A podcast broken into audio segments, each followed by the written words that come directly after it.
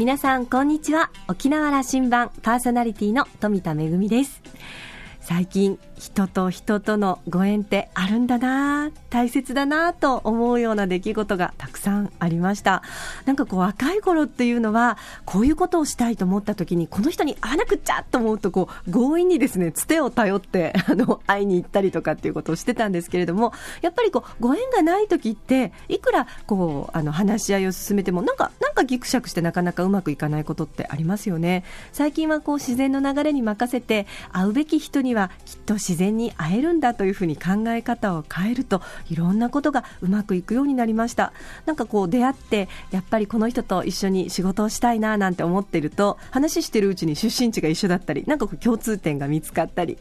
えー、まあ人によってはですねそろそろ富田さん来ると思ってたよって あの来あの訪れるの分かる人もいるようなんですがこんな小さなご縁とご縁がつながって結果として大きな出来事に結びついていくんじゃないかなと思いますね。ご縁を大切にしていきたいと思います。さあ沖縄羅針盤今日も5時までお届けいたします。どうぞお付き合いください。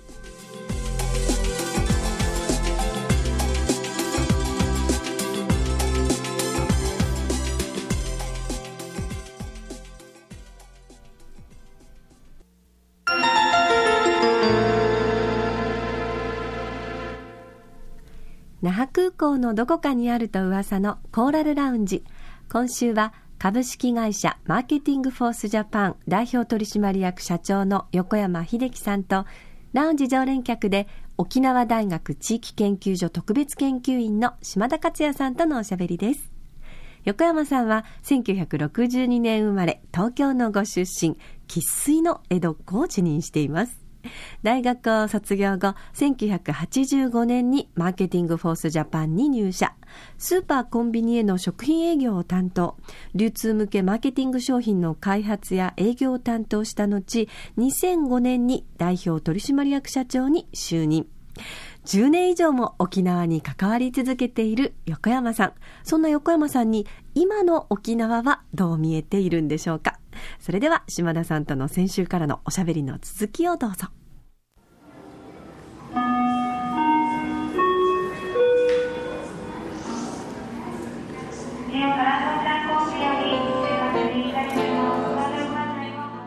今が今沖縄が置かれている状況。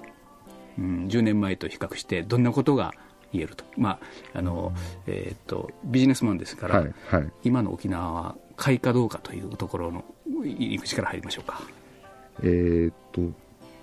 10年前と今とで変わったかっていうともちろん変わったことはたくさんあると思います、えー、いろんなことが変化していると思ってますけどただ、えー、っと僕がまあ住んでる東京が10年前と今とどれぐらい変わった人の意識とかですね、が変わったのかっていうことに比較すると沖縄の意識変化は少ないと思いますね。やっぱり僕らこの10年間ってものすごい、えーと、大きく意識が変化したんだと思うんですね。もうちょっとなんかもう革命的ぐらいに変化したと思うんですけどいくつか具体的にその東京というかあの、はい、まあ、日本全体ちょっと東京が変わったということの意識の変わったというものを具体的にいくつか挙げてほしい。あの理解できるように、例えばですねあこれ年齢層によるんだと思うんですけども、うん、えーと、今の30歳ぐらいがちょうど境目だと思うんですけど彼らってやはり日本が景気良かったの一回も見たことないんですね、うんですから彼らと話をしてみるともう、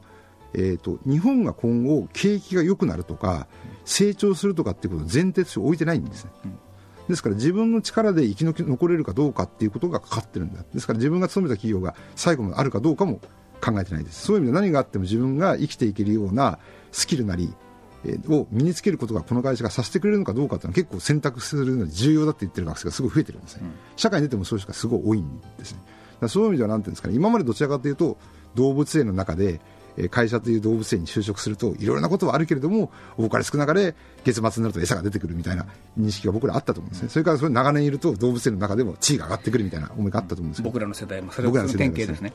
ところが、えーと、今の、えー、30歳ぐらいがちょうど30歳ぐらいで半々ぐらいだと思うんですけども、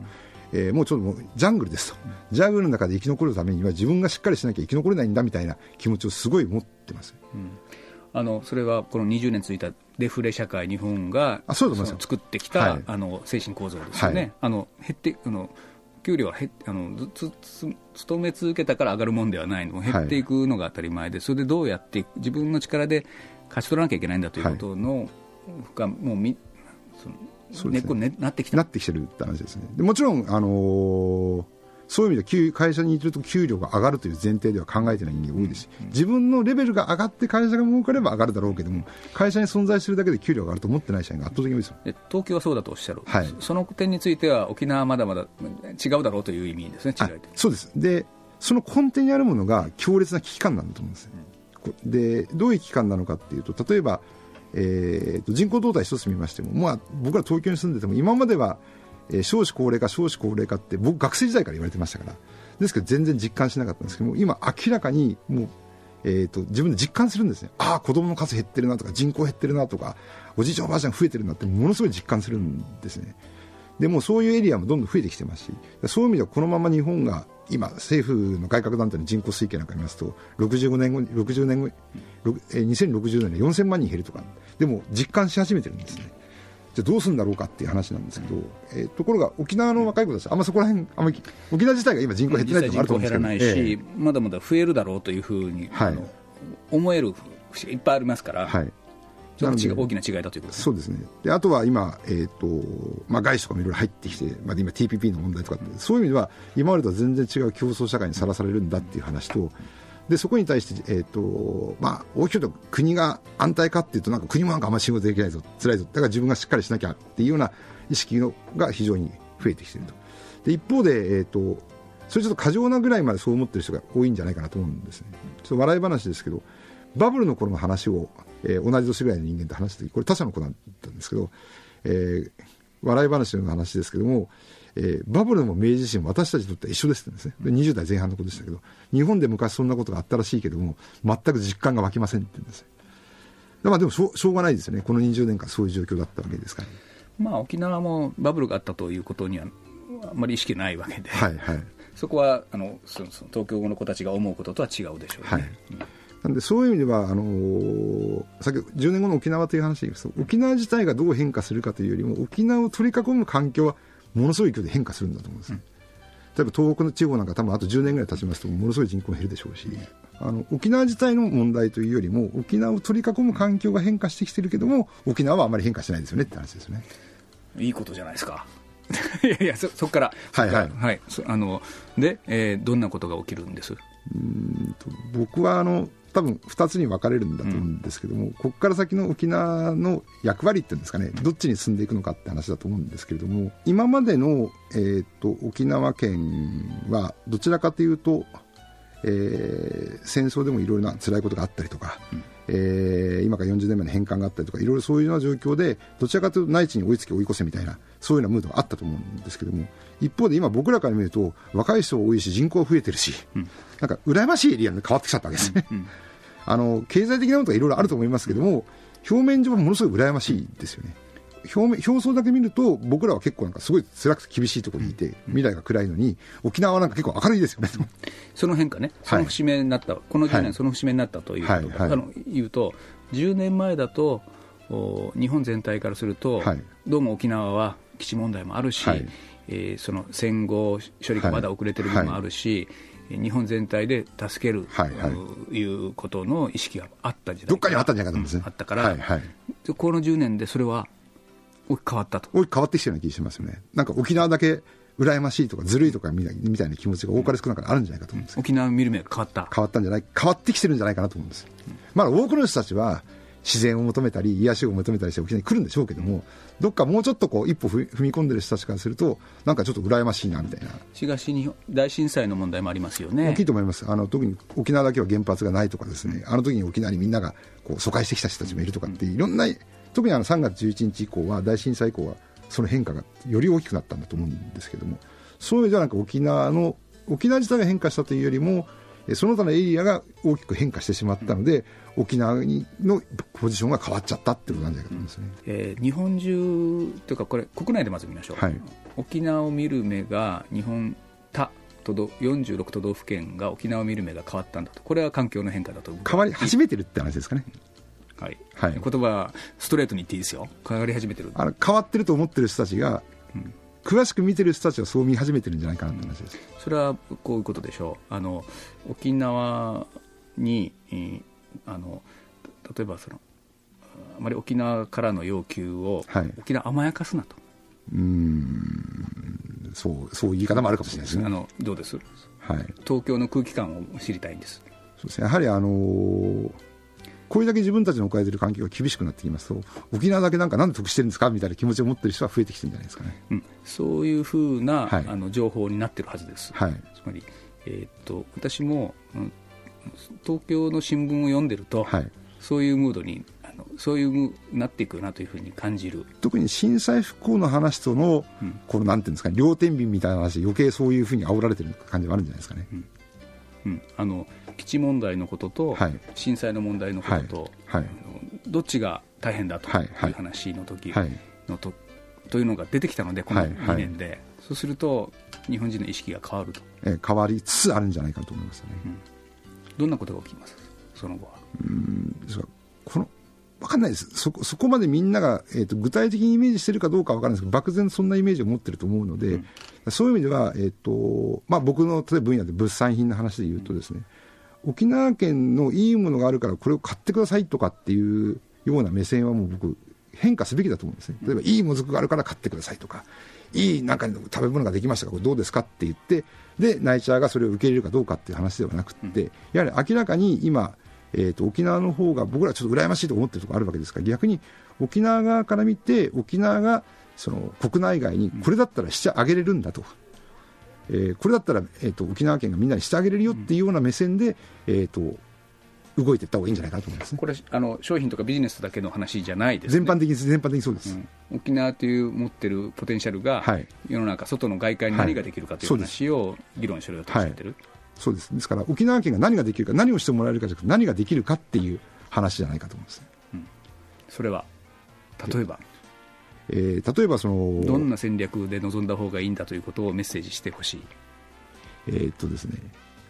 えー例えば今、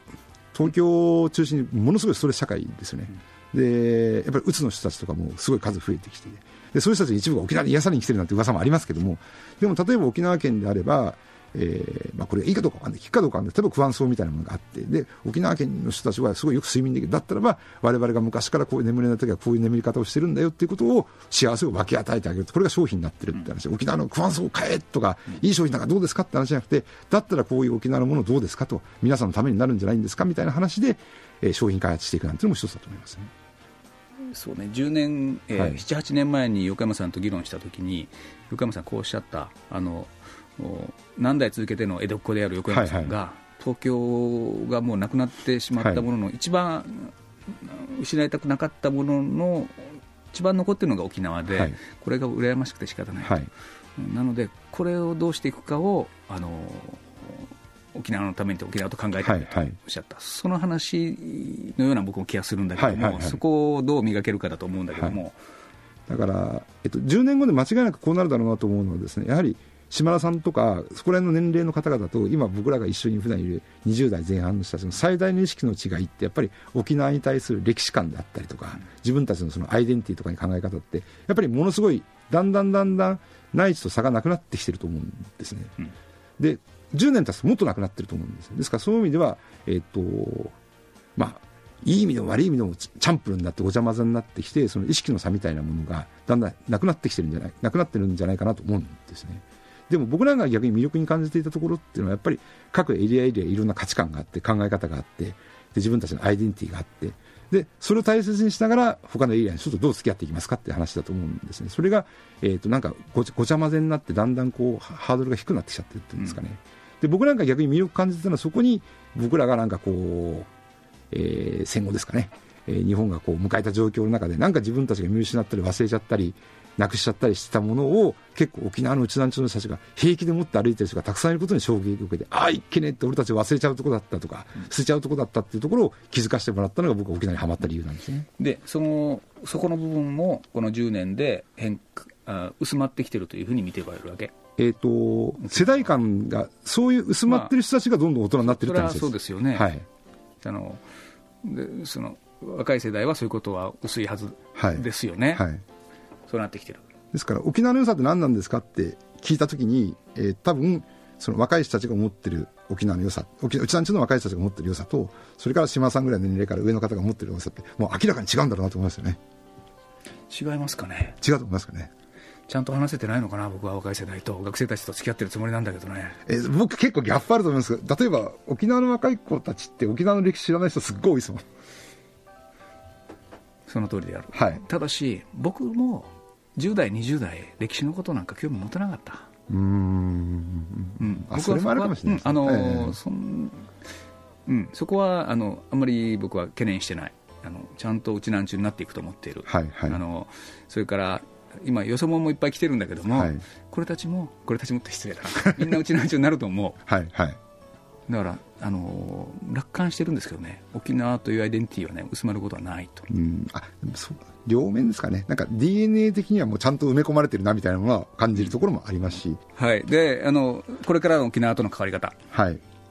一つはやはり僕は自分ができることはやっていきたいと思ってますので、そういう意味ではその僕も沖縄のいろんな方々に育ててもらって今があると思ってますので、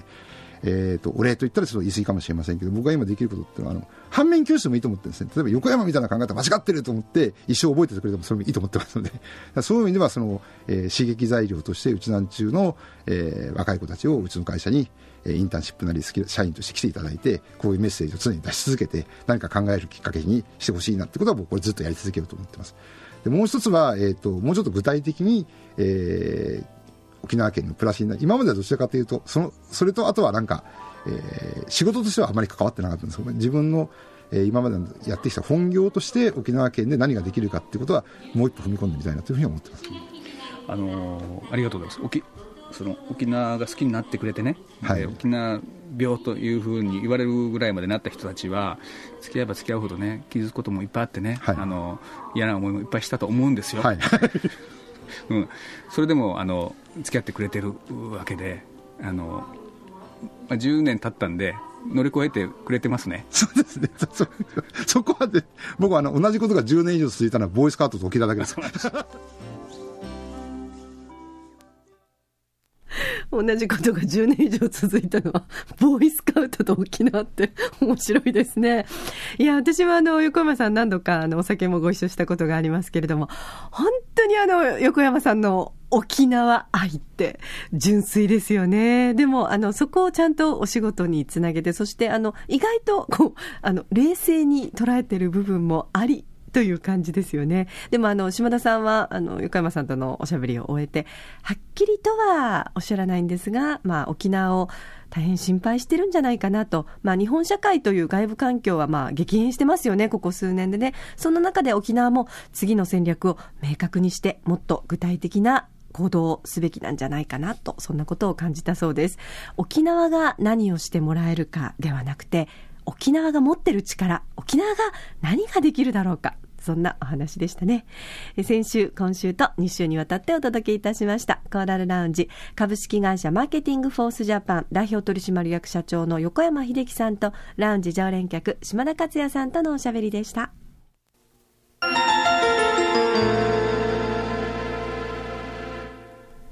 めぐみのあしゃぎだよりのコーナーです。先日ですね、富田はメイクさんにメイクをしてもらって、とある撮影に臨みました。あの、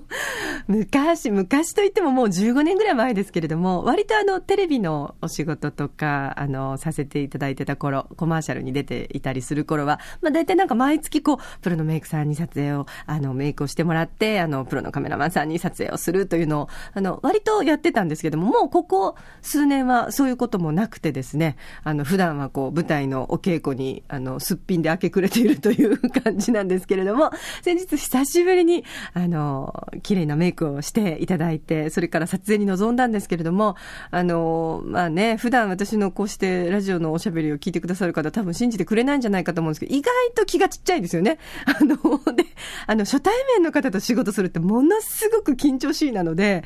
大丈夫かなと思ってたんですけれども、今回もそのカメラの方とか、それから代理店の方とか、まあ、あの、スタジオに行くとですね、いろんな人がいるわけですよ。で、こう初めての場所でいろんなわけわかんない機械とかあってですね、もうカメラとかなんか照明機材とか、もうなんかそれだけでこう、普通ならこう萎縮してしまうところなんですけれども、なんか今回とってもあの、その仕事場のなんていうんですかね、雰囲気をまずすごく大事に作ってくださったっていう感じで、撮影の前にまずは、あの、自分の、あの、気持ちを少しお話をさせてもらって、あの、こんな風に普段は思って、えー、仕事をしてますよ、みたいなお話があって、それからこう、本当に和気あいあいと、なんかこう、ずっとと何十年も一緒に仕事してるみたいな、そんな雰囲気の中で、あの、まあ、なんか雑談しながらというか、ユンタクしながら気がつくと撮影が終わっていたという感じで、ああ、すごいな、こういう、あの、プロフェッショナルな方々っていうのは、こうしてまず空気を作ってくださる方々なんだなと思いました。このとある撮影と言いますのは、あの、先日ちょっと番組でもお話をしましたけれども、今、あの、沖縄県が進めております、えー、まあ、観光の戦略の一環なんですけれども、沖縄県の文化コンテンツを、えー、ぜひ、あの、観光客の方にも見てもらって、それがまあ、あの、沖縄の魅力を発信することにつながるということで、えー、そのマグネットコンテンツというプロジェクトに私も関わってるんですけれども、その演出家、みんな撮影をしてですね、あの、まあ、これを宣伝するためのね、え、チラシなんかを作るということですので、来月あたりから皆さんにも見ていただけるようになるんじゃないかなと思ってますので、私も楽しみにしております。めぐみのあしゃぎだよりのコーナーでした。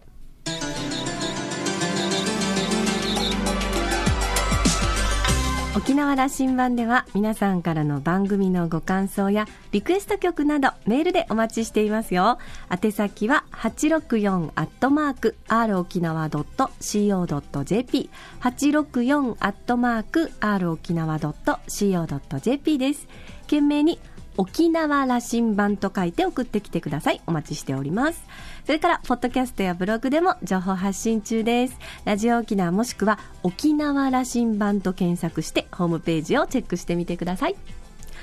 沖縄羅針盤、今週も最後までお付き合いいただきましてありがとうございました。そろそろお別れのお時間です。パーソナリティは富田恵でした。それではまた来週。